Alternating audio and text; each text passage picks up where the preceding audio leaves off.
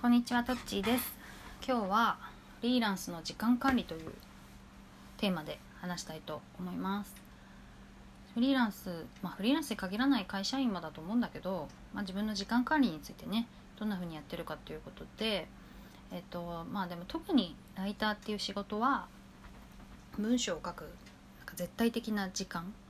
あのが必要なんだよね。で1時間とかの細切れであの仕事が終わっていくってことはなくてやっぱり3時間がっつり集中しなきゃいけないとかそういうタイミングがあってそれを細切れにすると逆にあの余計にロスが発生して時間が長くなってしまうのでやっぱこう塊で確保しなきゃいけないんだけどそれを、えっと、なんとなくでやると一生終わらないので私はどうやってやってるかっていうとスケジュールにもうその時間を予定しちゃうっていうことまあ当たり前っちゃ当たり前なんだけど作業時間を予定する。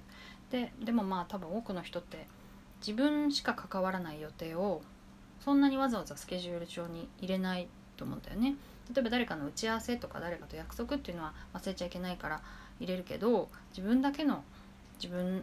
の自分への約束っていうのかな。自分だけのこう時間をしっかりああらかじめ決めておくっていうのはなかなか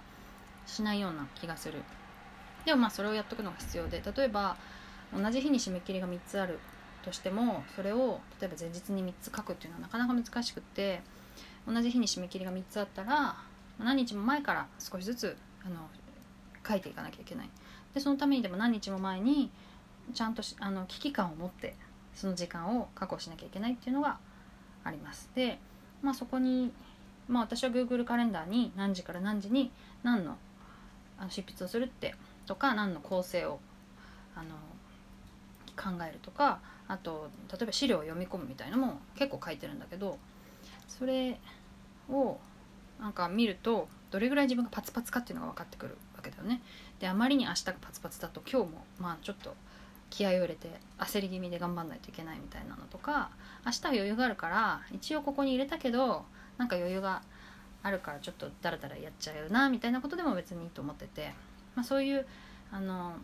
予定が俯瞰できるっていうのがメリット。であとはもう一つそのそのやってる時にそのことだけ考えればいいっていうのがすごく安心感につながるんだよね。で私はちゃんとそういう見える化してない時はいろんなタスクが重なっている時ってすごくパニックになるわけ。パニックっぽいっていうかなんか全然終わんないし全部今すぐ始めたいんだけどそんなん絶対無理だしどうすればいいのみたいな。感じになってどれもなんか集中できないみたいなことになりがちなんだけどえその中の、えーこれは今やるけれどこの2つ目は今日の午後やります。3つ目は明日の午前中にやります。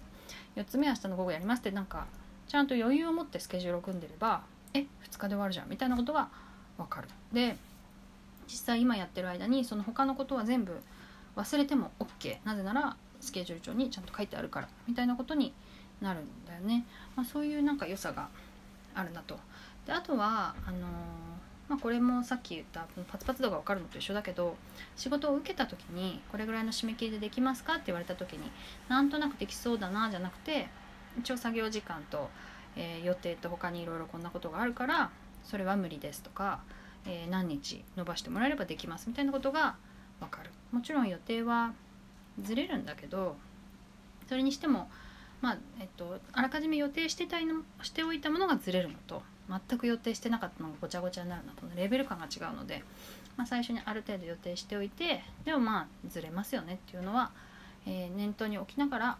やるといいと思います。私はねいつからやってるのかな、まあ、こういうやり方をしていてほんと暇になってくるとやんなくなるんだけど忙しくなるほど結構ちゃんとカチカチっと予定を入れてそういう自分を、えー管理するっていうかディレクションするみたいなことがの手間を一手間かけないと仕事が終わらないみたいな感じにはなっていきますね。本当に本当に忙しくなると毎日トゥードリスト書き直すみたいなこともあるけれど今はその、